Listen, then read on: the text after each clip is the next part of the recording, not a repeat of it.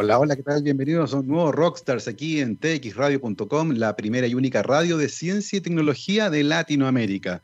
Comenzamos nuestro programa de hoy, jueves 17 de diciembre del 2020. Avanza ya el plan para traer la vacuna de Pfizer a Chile. Ayer les contamos que el ISP había autorizado el uso de emergencia de esta vacuna. Su registro sanitario sigue en paralelo. Ese proceso no se detiene, pero por ahora, considerando la evidencia científica disponible con respecto a su eficacia y seguridad, se aprueba mm, traer esta vacuna a Chile, lo que implica un desafío logístico gigantesco por una parte, pero que permitirá lentamente ir vacunando a la población más expuesta al virus, como el personal médico, por ejemplo, y a la población más sensible también a la enfermedad, que son los adultos mayores. Así que estaremos tremendamente atentos a cómo vaya evolucionando esta noticia en el mundo. El coronavirus está aumentando de manera tremenda, particularmente en Estados Unidos y en Europa, donde se está viendo una suerte de tercera ola eh, hay varios países tremendamente afectados, entre ellos Portugal, España, Francia, Italia, Alemania. Y en la mañana nos enteramos que el presidente de Francia, Macron, ¿cierto?, dio positivo también por COVID. Se había juntado con el eh, presidente de Portugal también, así que hay preocupación ahí entre los mandatarios europeos por cómo puede esto ir evolucionando. Con esas noticias comenzamos nuestro programa de hoy y ya nos acompaña en nuestra transmisión por streaming nuestro invitado. Se trata del doctor Oney Ramírez Rodríguez químico de la Universidad de La Habana y doctor en química de la Universidad de Chile.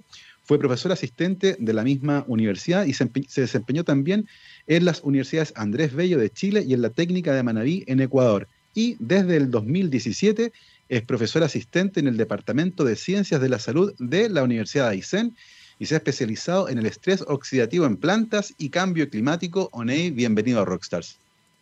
Hola, Abel. Muchas gracias por invitarme. Muchas gracias a ti, Oney, por acompañarnos el día de hoy. Eh, cuéntanos un poco, estás en Coyhaique, cuéntanos un poco cuál es la situación por allá, cómo está la cosa, cómo se ha vivido, em, cómo están viviendo este proceso, esta cosa tan curiosa del encierro producto de una pandemia. Bueno, mira, eh, en Coyhaique estuvimos en cuarentena estricta durante un mes y medio. Pasamos el invierno bastante bien, contrario a lo que muchos pensábamos yo creo que estuvo también muy relacionado con el hecho de que nevó, nevó mucho en el invierno este pasado. Y eh, bueno, pues entonces todo el mundo estaba como que recogido, ¿no? Y después de que pasó el invierno y llegó el sol, tuvimos unos días muy lindos en, septiembre. Y aquí, bueno, te imaginas, en estas latitudes el sol eh, es una bendición, ¿no? O sea, el día que sale, corre. Entonces, yo creo que ahí la gente también empezó a salir, y se empezó a, interactuar indiscutiblemente, más allá de que hubo un par de, de, gente que hizo cosas que no debía, como que no cumplió cuarentena y cosas así, pero estaba controlado hasta que ahí se descontroló. A finales de septiembre se descontroló la situación y entramos a cuarentena eh, estricta y estuvimos cerrados un mes y tanto. Y ahora, ahora estamos de nuevo, pasamos a fase 2 y ahora estamos en fase 3. ¿Ya? Ah, estamos en fase 3 ya de nuevo, afortunadamente. Eh, pero bueno, tú sabes, bueno, eh, siempre uno extrema las medidas de precaución, todas estas cosas. También aquí en esta época, eh, no sé, el sol se pone tan tarde, aquí es de día casi pasadas las nueve y media, y, y, uno lo que tiene deseo es de, salir al sol, porque que aquí el sol es ahora o nunca. entonces, entonces hay, que, hay que cuidarse, hay que eh, yo creo que la gente ha interiorizado en general bastante bien eso y, hay que, tomar medidas de, precaución cuando uno sale a la calle, salir con mascarilla, evitar, no sé, aglomerarse y cosas así que también el hecho de ser una ciudad chica favorece el hecho de que no hay que tomar transporte público, no sé, no hay un metro, no, no, no, la gente se mueve a pie, en, taxis colectivos o en, en su propio auto y eso indiscutiblemente no implica esas aglomeraciones como los metros o los buses que hay, no sé, en Conce, en Valpo, en Santiago. Y eso indiscutiblemente también. Pero sí, hay que cuidarse y si te descuida un poquito se dispara, porque... Exactamente. es, lo que hay. Nos alegramos que la situación esté mejor como estaba a fines de septiembre, como decías tú, claro, sale el sol y uno quiere ir a exponerse al sol. Y hablando de sol, háblanos del sol de La Habana, eh, háblanos de un poco cómo ¿Cómo a Oney se le ocurre esto estudiar química? ¿De dónde viene ese bichito por, eh, la química, por la ciencia? Eh, hablan un poco de tu vida también en La Habana, pero particularmente en su relación a, la química. Mira, yo terminé el colegio eh, y entré a estudiar una carrera bastante rara, que es física nuclear. Y entonces, eh, eso estaba hablando del año 90, ya, ya ha pasado ya. y entonces, bueno, a la par de eso, con todos los cambios que hubo en el mundo ya a principios de la década de los 90, a mí me gustaban las ciencias en general, ya yo tenía claro que yo tenía que estudiar algo de ciencias, eh, y entonces preferí, a mí me gustaba tanto la física como la química, preferí irme a la química. Y entonces eh, me cambié de carrera de, física para química y me fui entonces a estudiar química en la Universidad de La Habana, donde terminé ahí eh, en el año 97, súper, me gustó mucho la carrera, me, me, me satisfizo mis expectativas investigativas, ¿no? Que era lo que yo quería dedicarme. Y ahí entonces, eh, en, Cuba en aquella época, a las personas que, que, nos graduábamos con determinadas condiciones nos permitían quedarnos en la universidad con maras a hacer, hacer un doctorado y después pasar a formar parte de, la, de lo que era ya el, el cuerpo académico de la universidad. Y bueno, y eso fue lo que hice.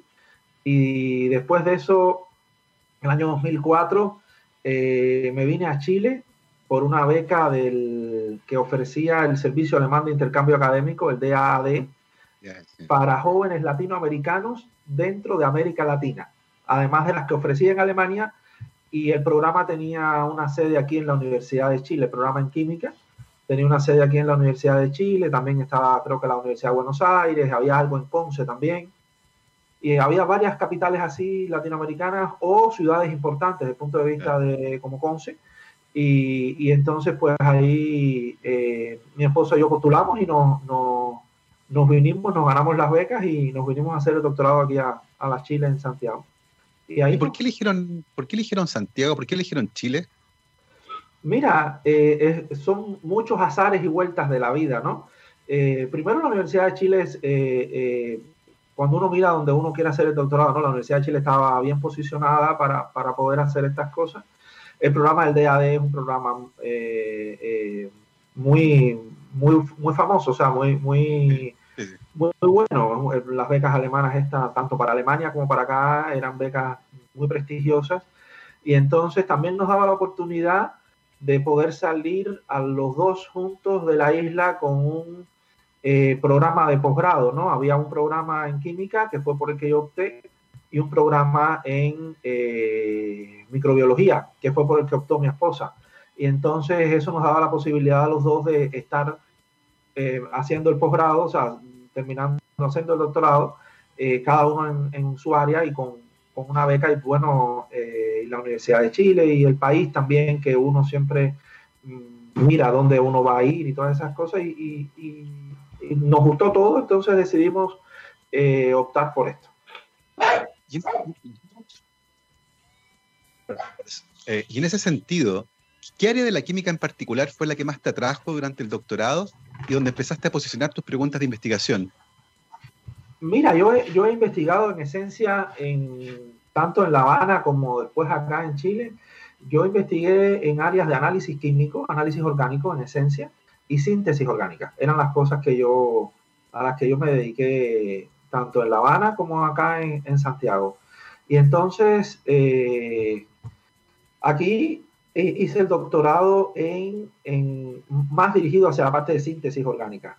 Ya hice el doctorado más hacia la parte de síntesis orgánica, muy relacionado con la parte de eh, polifenoles, polifenoles eh, naturales y sintéticos o análogos sintéticos de polifenoles naturales, y cosas así que estaba relacionado también con un poco la parte más de la parte analítica, parte de análisis orgánico, de muestra, o sea, lo que se, lo que se extrae de, la, de las plantas y cosas así.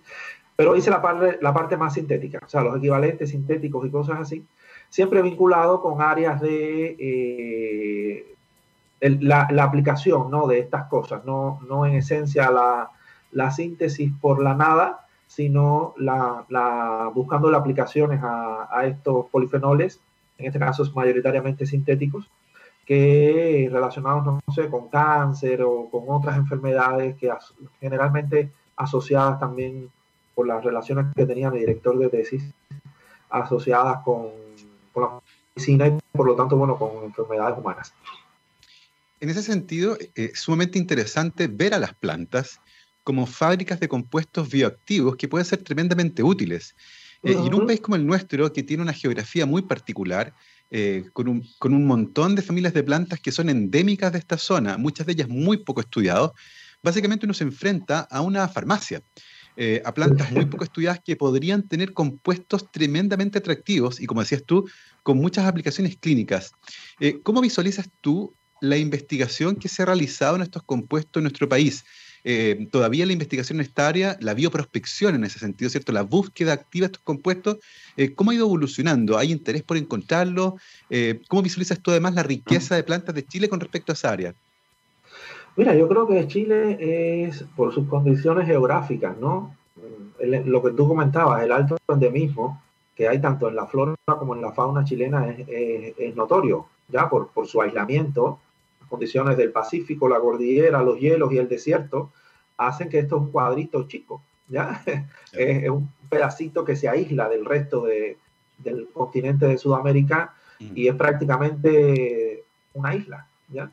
Entonces, eh, real y objetivamente el endemismo es muy alto y la cantidad de zonas geográficas que también tiene Chile por el hecho de ser un país eh, muy latitudinal, ¿ya? O sea, al estar en, en vertical, uno parte ahí arriba en el, en el desierto y termina en los eternos hielos de la, de la Patagonia y en los canales del, del, de Beagle, por allá abajo, por el, cerca allá al sur del, del, continente.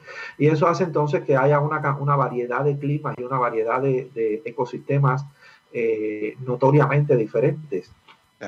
Y acá, por ejemplo, en la, en la zona patagónica, lo, lo, los bosques eh, son, la mayoría de los bosques de Chile están en todas estas zonas y se han estudiado poco, mucho desde el punto de vista ecológico, ¿ya? Pero pocos desde el punto de vista molecular, ¿ya? Y entonces se sabe mucho, por ejemplo, de las lengas, tanto en Chile como en Argentina, porque de los dos lados se han hecho investigaciones muy, muy notorias eh, de, la, de, las dos cuencas de, la, de, los Andes, y, y, se sabe mucho de las lengas, por ejemplo, pero desde el punto de vista molecular no hay grandes investigaciones. ¿ya? Y ahí hay una, como bien tú dices, es una farmacia. ¿ya? Es una fábrica de productos de compuestos bioactivos y no solo en los árboles, sino también en las, en las, en las hierbas que hay en el sotobosque. Nosotros ahora estamos enfocados sobre todo a la parte de los árboles, pero ahí hay muchas cosas interesantes. Hongos, musgos. Es una maravilla. Exactamente. Exactamente. De hecho, un 45% de los fármacos en el mundo provienen de plantas o han sido inspirados por compuestos aislados originalmente en plantas. Existe un potencial terapéutico gigantesco que tiene aplicaciones en farmacia, en biotecnología también, caracterizando enzimas que pueden tener un valor comercial gigantesco. Eh, y por lo tanto, ese, patrimonio hay que estudiarlo para tratar de entenderlo un poco mejor. Eh, en ese sentido, cuéntanos un poco eh, tu camino después del doctorado en la Universidad de Chile. Mira, yo terminé el doctorado, hice el postdoc ahí también en la Universidad de Chile, estuve vinculado a la, Facultad de Química y Farmacia trabajando como profesor colaborador en las asignaturas de pregrado, incluso también en el doctorado, en el mismo doctorado que pasé, hice clases también después en ese doctorado, tuve la, tremenda oportunidad esa de, de, hacer clases en el mismo doctorado en el que me gradué, lo cual fue para mí también muy satisfactorio desde el punto de vista personal. Y eh, después, bueno, cuando nos movemos para acá, bueno, en, ahí en esencia, en química y farmacia, seguí en ese camino ya más vinculado también a lo que es la, la me cambié de compuestos polifenólicos, independicé de mi, de mi jefe, de mi director de tesis, lo cual era completamente lógico para mi, mi, desempeño profesional, porque él tenía su línea, o él tiene su línea de investigación, y yo, por supuesto, eh, tenía que ir empezando a generar mi propia línea de investigación.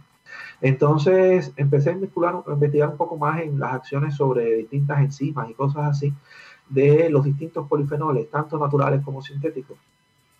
Y entonces, bueno, después mm, mm, salió la, acá la Universidad de Aysén, vinimos para acá, y, y, la verdad es que eso que tú dices de que el, el, este bosque es una farmacia, aquí hay cualquier cosa. Entonces, ponerse a hacer síntesis orgánica aquí es, es, para mi gusto, no es lógico, porque la síntesis la están haciendo allá afuera.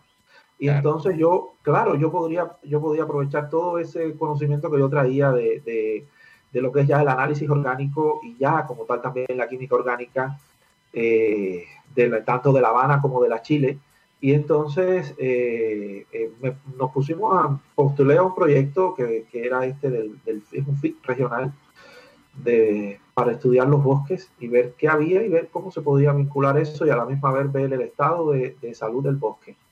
Y entonces nos adjudicó, nos adjudicamos ese proyecto en el 2017 que partió en el 2018 y ahí estamos haciendo, han salido algunos resultados muy interesantes sobre distintas, es un screening bastante previo, ¿ya? Porque se, se, están estudiando como 18 especies, lo cual es desde cierto punto de vista una carga de trabajo bastante grande porque es como hacer un screening, no, no, no íbamos a buscar ninguna especie específica, ¿no? no íbamos a, a, ver más o menos qué era lo que había. Y ya después, entonces, por ejemplo, ahora se, eh, yo postulé a Fondes y ya en un par de especies más, más, más específicas del, del, del, de, la, de, los bosques de acá patagónicos. Pero sí han salido resultados muy interesantes y, y son resultados que además no están, no están vistos, no están reportados, no están estudiados. Y, y realmente yo creo que Chile necesita un poco más de, eh, dedicarse un poco más a estudiar sus ecosistemas en general, desde allá, desde Arica hasta la Tierra de Fuego. Porque primero uno tiene que saber lo que uno tiene, ¿ya? Sí. Lo que, lo, que, hay en tu país.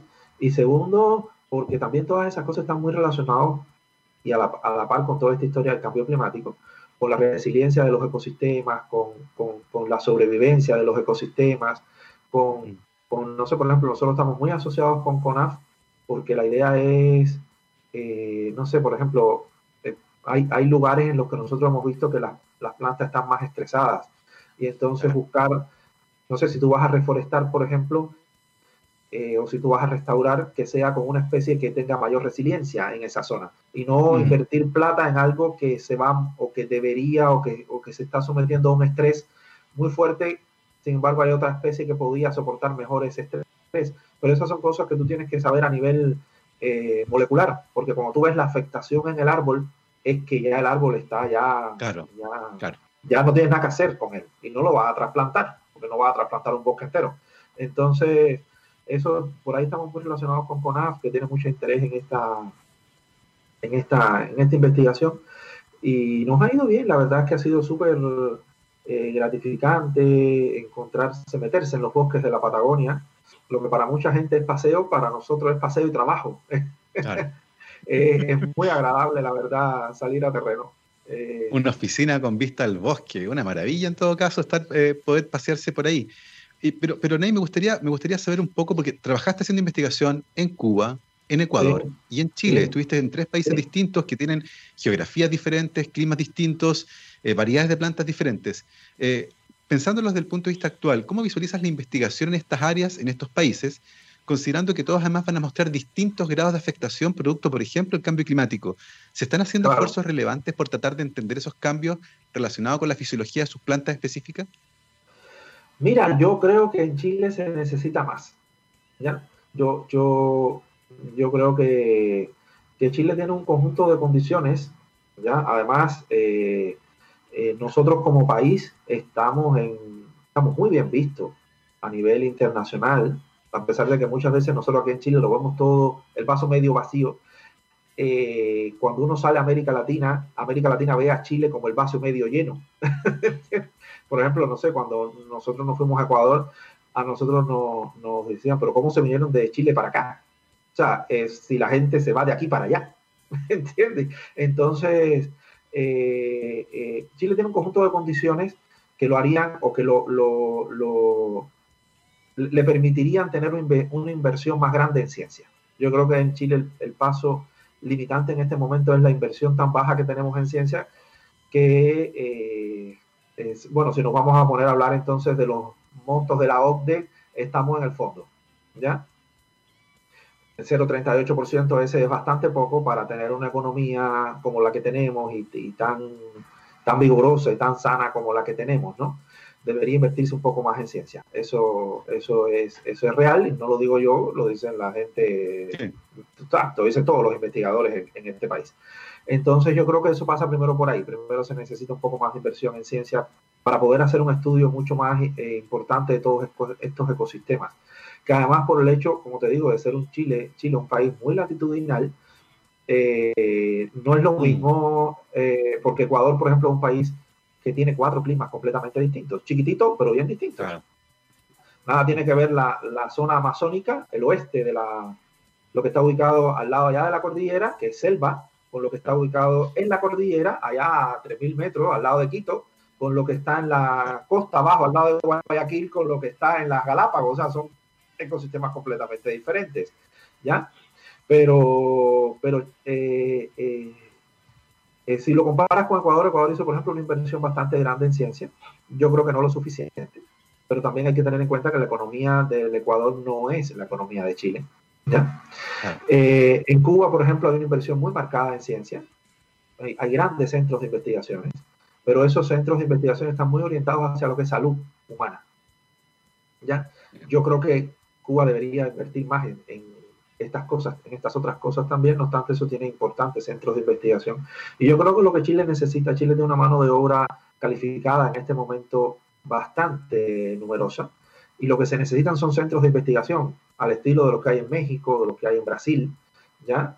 Eh, no, no, vamos a compararnos con Alemania, no vamos a irnos tan lejos, ¿ya? Alemania es, nosotros estuvimos por el DAD, tuvimos que ir a Alemania, tuvimos que ir a Europa, y verdaderamente Alemania es, otro mundo, eh, es, otra, otra situación, dado por la historia del país, ¿no? Un conjunto de cosas.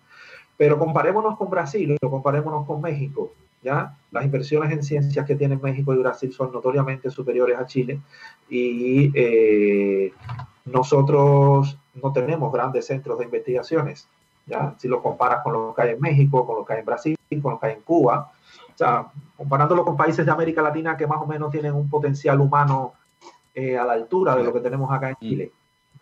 Y entonces yo creo que eso falta, eso falta y, eso merma un poco el desarrollo científico tecnológico porque hay muchas buenas ideas que no alcanzan financiamiento. Y más ahora con esta cosa del COVID, donde en muchos países desafortunadamente lo primero que le pasan el, la, cortadora es a los presupuestos de ciencias, ¿no? Entonces, cuando al final se ha, se, ha, se ha dado cuenta, o sea, bueno, que no se ha dado cuenta porque no ha querido, es que fíjate dónde están las vacunas. En Alemania, en Inglaterra, en Estados Unidos. ¿Quién está obteniendo las vacunas? Los países que tienen inversión en ciencia.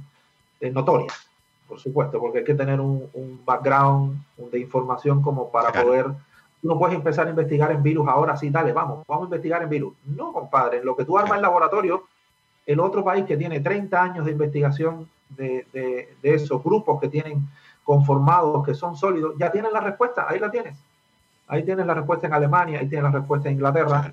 Entonces tú no puedes decir, dale, venga, vamos a investigar en virus, vamos a invertir mil millones de no sé. No lo vas a lograr ahora. Lo puedes hacer y sería perfecto, pero para dentro de 5, 6, 10 años, para el futuro no es ahora. Entonces, asociado a eso también con los ecosistemas, los ecosistemas nuestros, yo creo que nosotros lo debemos estudiar nosotros, ¿ya?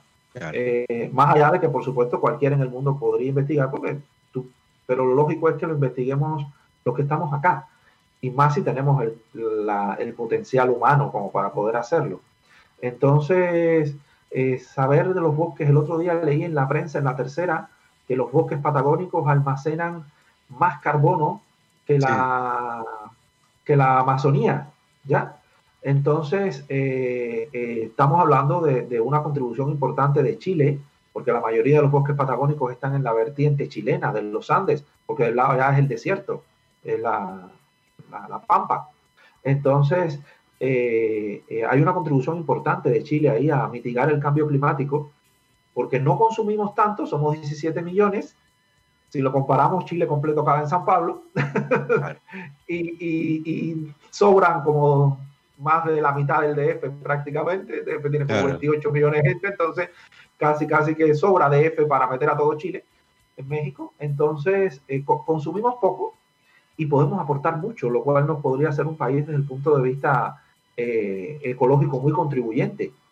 Más allá de eso, que también están todos los mares que rodean Chile, toda la costa chilena, que es extremadamente rica en fauna y, que es interesantísimo de, o sería interesantísimo de, investigar para las personas que están asociadas a esto y que se necesita plata, es lo que se necesita y eso es una, es una apuesta, es una apuesta al futuro. El, problema es que hay que ver eso, la ciencia, la ciencia es una cosa que no te da dinero ahora, pero es una apuesta al, al futuro. Exactamente. Los países que se desarrollan, se desarrollan con desarrollo de nuestro país. Exactamente. Exactamente. Ya no es industrializado. Mm. México y Brasil son países. Exactamente. México y, Brasil son unos son países con tremenda inversión en industria, son países con mucha industria, pero no son desarrollados. ¿Ya? El desarrollo, de que tiene una tremenda inversión en ciencia, ¿ya? Pero eh, Chile necesita, tiene otras condiciones sociales mucho más, eh, desde el punto de vista social, por eso Chile no llega a esos extremos tan marcados como en Brasil, a pesar de que la hay. El porcentaje es mucho más bajo. Pero necesitamos entonces inversión en ciencia que nos permita dar el, salto definitivo a, lo que podría ser eh, un país verdaderamente sólido y contribuyente en tecnología. Exactamente. Y uno cuando, cuando uno evalúa proyectos sabe que cada vez queda un montón de proyectos sin financiamiento, que sin embargo son de muy buena calidad, lo que da cuenta de esta falta de presupuesto que durante muchísimo tiempo ha sido uno de los grandes talones de Aquiles de la investigación científica chilena. Son las 12.30, estamos conversando con Oney Ramírez Rodríguez, químico de la Universidad de La Habana, doctor en química de la Universidad de Chile, actualmente profesor asistente en el Departamento de Ciencias de la Salud de la Universidad de Aysén. Estamos conversando el día de hoy les recuerdo, como siempre, que nos acompaña GMO, donde pueden encontrar anteojos de sol ópticos tremendamente versátiles y que además corrigen problemas visuales y protegen la visión de cada persona. Existen distintos colores con diferentes beneficios y, por ejemplo, los cristales de color verde, al igual que el gris, eh, tienen un tinte que reduce el deslumbramiento, ilumina las sombras y transmite un alto nivel de color natural, proporcionando además contraste entre los colores y claridad visual. Para mayor información acerca de los modelos, servicios y agendamiento de hora, ingresen a gmo.cl. Nosotros ahora vamos a hacer una pausa musical, pero ya volvemos con esta interesantísima conversación. Vamos a escuchar a don Lenny Kravitz. Esto se llama American Woman. Vamos y volvemos. 12 con 35, estamos de vuelta aquí en Rockstars de txradio.com, científicamente rockera, jueves 17 de diciembre del 2020. El año se nos va entre los dedos y estamos llegando al final. El día de hoy conversamos con Oney Ramírez Rodríguez, químico de la Universidad de La Habana, doctor en química de la Universidad de Chile, actualmente académico en el Departamento de Ciencias de la Salud de la Universidad de Aysén. Cuéntanos un poco, Oney, cómo esto de llegar a la Universidad de Aysén, en el extremo sur de Chile, desde la tropical Habana, ¿cierto? Hasta el frío, tú nos contabas el frío y la nieve de, de Coyhaique. Eh, cuéntanos cómo fue ese proceso de llegar a esta universidad joven que estaba formándose recientemente, fuiste probablemente uno de los primeros académicos que llegó en 2017. Eh, cuéntanos cómo fue ese proceso y cómo ha sido la experiencia de formar parte de esto de crear una universidad que está recién comenzando. Mira, eh, yo fui de los primeros días, de los primeros días que partimos en el 2017. Eh, ha sido una experiencia sumamente, por un lado, gratificante, ¿no? Porque todos sabíamos que, que, era a partir de la nada, ¿no? Era partir de cero. Más allá de que tenemos la tutela de la Chile, eh, claro. de que, pero, pero, pero es partir de, nada, armarlo todo. Y entonces, eh, eso era un reto, eso era un reto también interesante para, para mí. Y eh, era la, la o, fue la, la, la, la oportunidad de poder llegar a un lugar donde no había nada, porque yo estaba en la Chile, yo estaba como, colaborador de la Chile, yo tenía un laboratorio, o sea, yo estaba en un laboratorio con otros acá que compartíamos varios eh, académicos y, profesores como yo, y todo, o sea, no, no, no había, había que ganarse proyecto para, para aportar al laboratorio, pero todo estaba armado, la universidad camina. Aquí la universidad hay que, había que empujarla, eh, el carrito no se mueve. había que hacerlo moverse. Y eso indiscutiblemente ha sido un reto de mucho trabajo, ¿ya? Y, armar cada cosa, no sé, por ejemplo, yo, yo, yo además eh, soy presidente del Comité de Bioseguridad de la universidad y armar el comité implica entonces toda una reglamentación, toda una cosa que si bien nos hemos eh, eh, y hemos tenido también la, tutela de la Chile al respecto, pero las cosas hay que adecuarlas, ya no, no es copiar lo del coloso de tantos miles de estudiantes y tantos miles de académicos a, una cosa pequeña, donde las condiciones son distintas, donde hay un conjunto de, de, cosas que hay que ir adaptando. Y eso ha sido un gran, un gran reto para, para todos en general, los que hemos trabajado acá desde el inicio y los que han llegado un poco, un poco más tarde. ¿Mm? Y ha sido un reto interesante. Y, en ese sentido, y pensando ahora en, la investigación, eh, ¿cómo este entorno, cómo la territorialidad de la Universidad de Aysén eh, contribuye a modelar el tipo de preguntas científicas que estás haciendo actualmente ahora tus sistemas. Eh, ¿Cómo va de la mano eso, cierto? Porque la universidad ciertamente tiene una territorialidad importante, está en el extremo austral de Chile. Totalmente, sí. No, y no solo en el extremo austral de Chile, sino en una de las regiones más aisladas de Chile, ¿ya? Eh, acá hay CEN, por lo que yo, yo, yo, he ido a Magallanes, yo, yo he ido a Magallanes, a, Punta Arenas, a Las Torres, toda esa zona de abajo, y, y real y objetivamente nosotros estamos más aislados que, que Punta Arenas, ¿ya? Aquí cuando cae nieve los, aeropuertos se cierran y, te quedas allá adentro aislado una semana, una semana y media y, es, más aislado y más eh, eh, eh, inhóspito en general que muchas regiones, que muchas zonas de Punta Arenas, de la, región de Magallanes, ¿no? Entonces, mira, la investigación acá ha sido, ha estado muy dirigida a todo lo que es medio ambiente, ¿ya? medio ambiente por lo que, lo que te comentaba, que esto es, es una maravilla de medio ambiente lo que nosotros tenemos acá. Y, y estar acá es un privilegio para investigarlo. ¿ya? Como te decía, yo creo que aquí en el área, de, en el área mía, yo tenía que irme hacia esta, hacia esta vertiente que a mí me gusta por, por demás y que está muy relacionada también con todo un conjunto de aspectos ahora de cambio climático, de resiliencia de ecosistemas, de, reforestación en, en, el país, ¿ya? Entonces son temas que son contingentes, que, son, que están en la, agenda nacional y, y, yo creo que se puede contribuir a ellos desde el punto de vista de la investigación científica. Y la territorialidad, aquí no sé, yo que vengo de la, de, en general de grandes universidades como La Habana o la Chile, donde, que están metidas en, en, el medio de, de ciudades grandes, eh, muchas veces uno, uno lo ve como que la universidad termina en el muro de la universidad. ¿Ya? Aquí no. Aquí la, la, sociedad civil se mete dentro de la universidad y la, y la universidad se mete dentro de la sociedad civil. O sea, la universidad, la sociedad te demanda salir de la, de la universidad. Más allá de que fue una demanda regional, la Universidad de Aysén, pero, pero la gente está muy atenta a la universidad. Mm. Eh,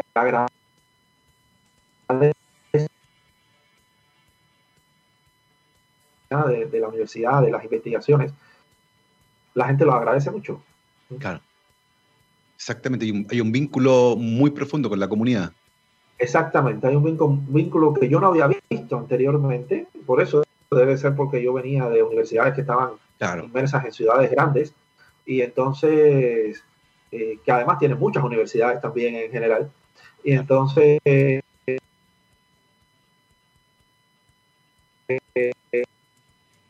sociedad civil hacia la eh, universidad y viceversa, porque uno sale de la universidad.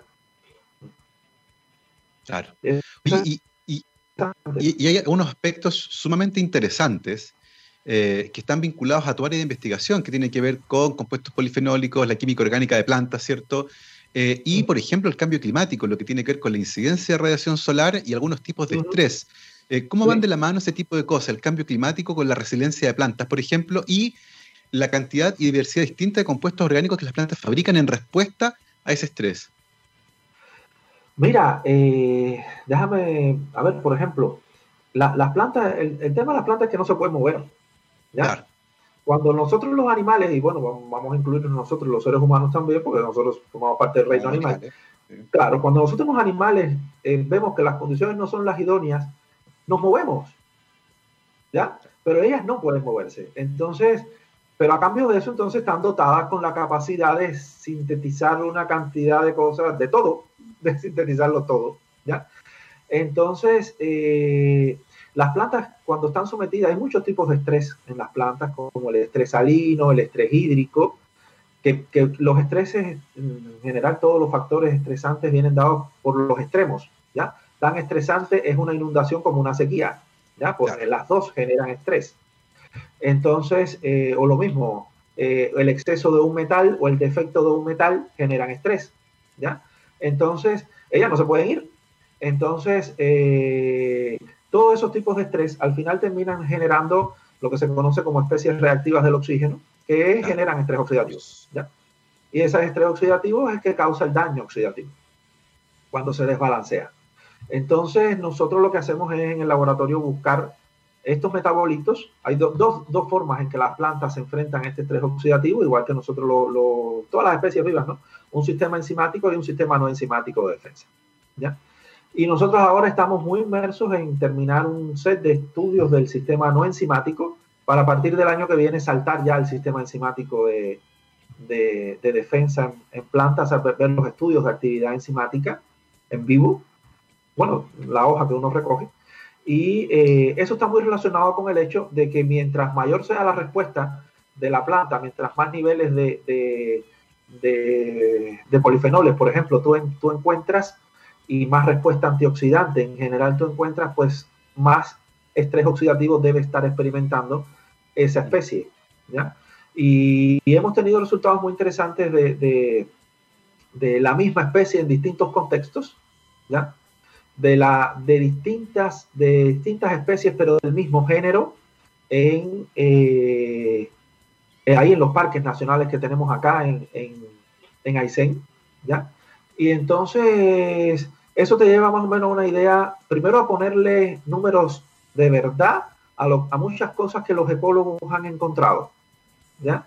Entonces, eh, por ejemplo, hay muchas plantas que son de sotobosque, que crecen bajo los doseles de los coihues y de, de las tepas. Y nosotros hemos encontrado que esas plantas, cuando están fuera del dosel, están súper estresadas. ¿Ya? Y, también que, no sé, los árboles, por ejemplo, de dosel, tienen una tremenda respuesta antioxidante porque son los árboles que, como que se, se comen esa radiación que viene del, sol, que ahora aquí es desde las 6 de la mañana están al sol hasta las 9 y media de la noche. Entonces, eh, igual en, distintos ecosistemas tú puedes ver la, la misma especie como va cambiando sus constituyentes y eso te puede llevar a decir esta especie está más estresada aquí que allá. ¿Ya? Lo que nosotros hacemos es como, como cuando uno se hace un chequeo. Claro. Que tú te sacas sangre y te miden la glicemia, el colesterol, el no sé qué, no sé cuánto. Mm. Entonces es ver cómo está la planta a nivel molecular.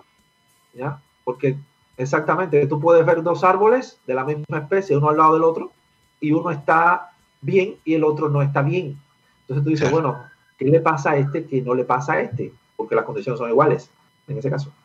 Y, en ese sentido, esta suerte de biosensor eh, nos puede indicar, por ejemplo, el estatus de salud de un ecosistema, eh, que es una información tremendamente valiosa porque uno puede tomar ciertas decisiones.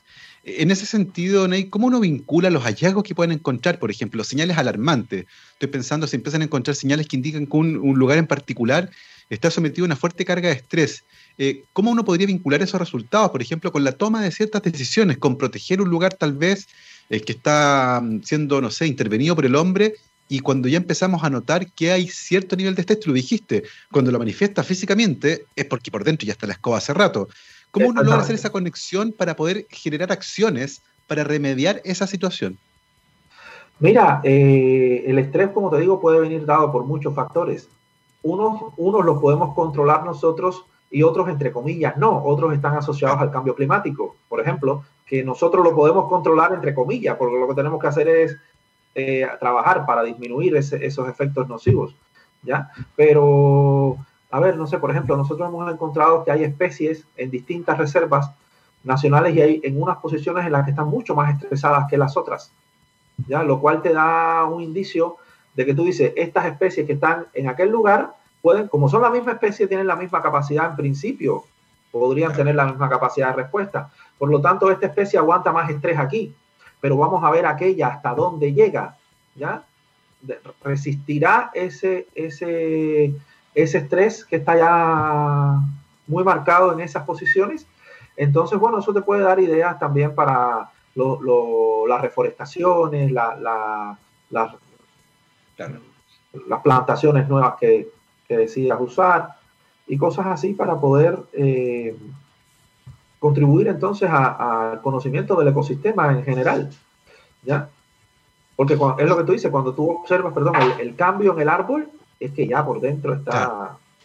Es, exactamente, cuando se empieza a manifestar eh, físicamente el, daño es porque por dentro efectivamente probablemente eh, sea incluso irreversible.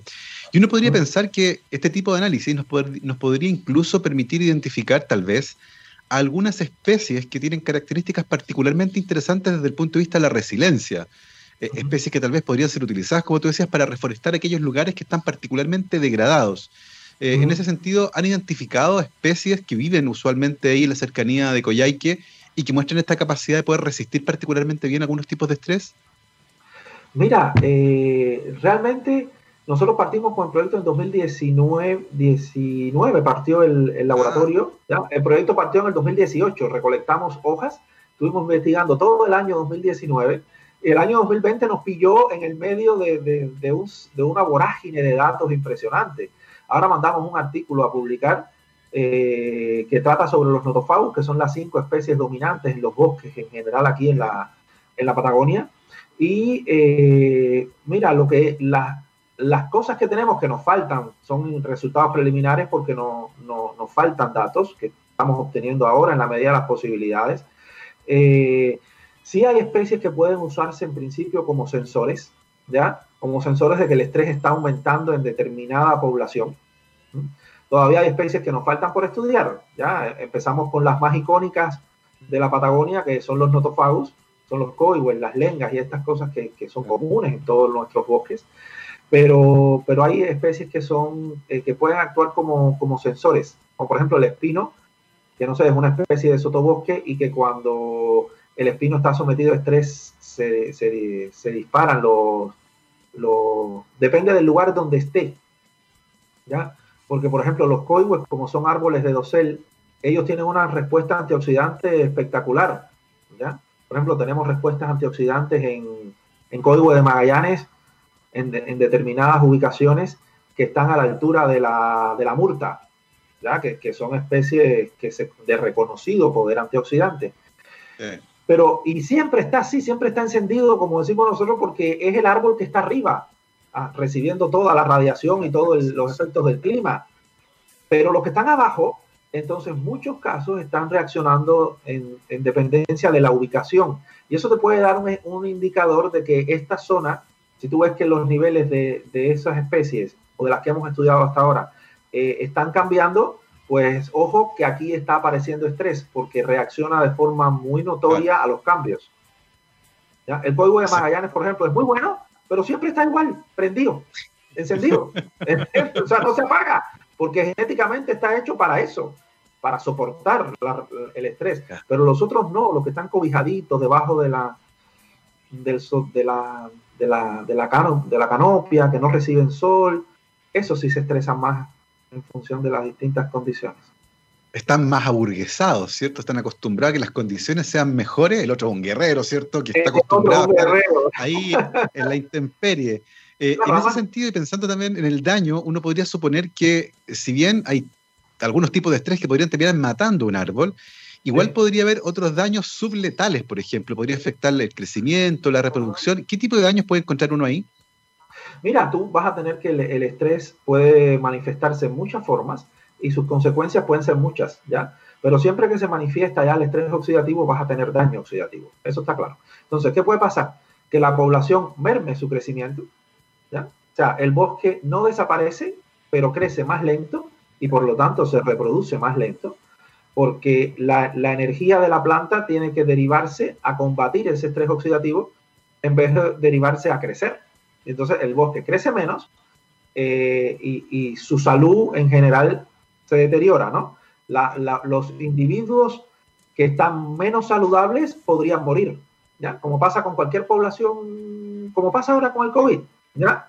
La gente, la gente más afectada, la gente que tiene preexistencias, puede, puede complicarse el COVID. Lo mismo que, pasa con los individuos que están en unas condiciones menos óptimas, podrían morir.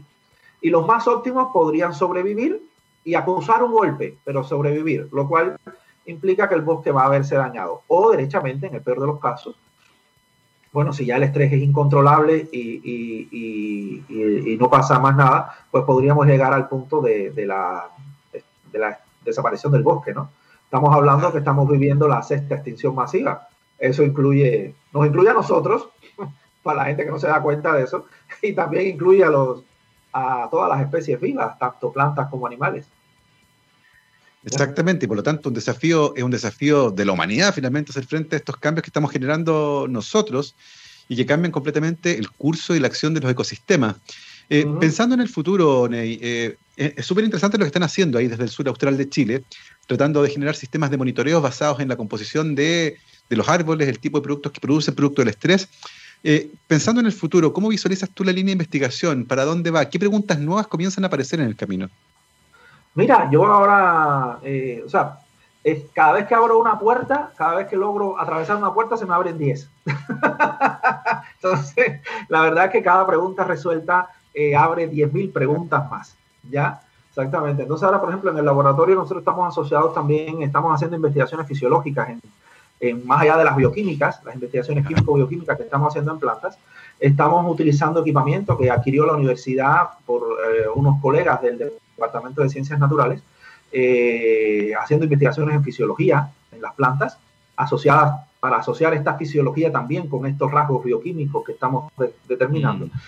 Y adicionalmente estamos también haciendo unas investigaciones en lengas, en un proyecto que también tiene un colega de acá de, la universidad, que según estuve viendo, también pasó por aquí, el, doctor Daniel Soto.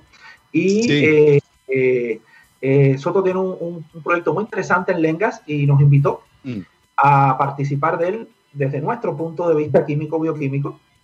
Y entonces también estamos investigando más en las lengas, en las lengas de Soto, como nosotros le decimos. Eh, los, estudios, esto que le está haciendo, nosotros lo estamos complementando con estudios de suelo y estudios de, eh, de, árboles, ya como tal, de, la, de la... Eso, lo que hacemos en las demás, ¿no? ver la, la composición de metabolitos en las distintas especies, perdón, en las distintas plantaciones en no plantaciones, en los distintos bosques, porque son bosques, ya son bosques naturales. Entonces, eh, por ahí se están abriendo muchas preguntas y además entonces, eh, no solo yo postulé, por ejemplo, ahora a Fondes, eh, buscando el estudio este de los notofagos más típicos de toda la Patagonia, ¿ya? pero buscando hacer un estudio más integral dentro de la Patagonia, incluyendo la región de Magallanes, ¿ya? que sería muy interesante tener se describen, por ejemplo, en la bibliografía gradientes latitudinales, longitudinales y altitudinales para las lengas. ¿ya? Están bien descritos desde el punto de vista morfológico, desde el punto de vista genético, pero no hay nada desde el punto de vista bioquímico ni desde el punto de vista eh, químico. Y entonces eh, sería muy interesante poder hacer eso. Eh, hay grupos argentinos que han trabajado mucho en esto, algunos grupos en Chile, también en Valdivia sobre todo, han trabajado mucho en esto y, Valdivia, Temuco, que son los dos lugares más en ese punto. Y, y, entonces sí sería para nosotros muy interesante hacer ese estudio, ya de, de, ver el gradiente latitudinal, pero desde el punto de vista químico, bioquímico y de ser posible fisiológico de, la, de las lengas, los ñires, los, los códigos de Magallanes, que son las especies que hay de aquí para abajo. También sería muy interesante hacerlo de aquí para arriba. cada vez que, cada vez que pasas una puerta se abren 10. ¿ya? Y, Así van las preguntas. Exactamente, el gradiente altitudinal. Aquí tenemos, por ejemplo, notros. El notro es un árbol que crece en Aysén, donde mm. caen 3.000 milímetros al año.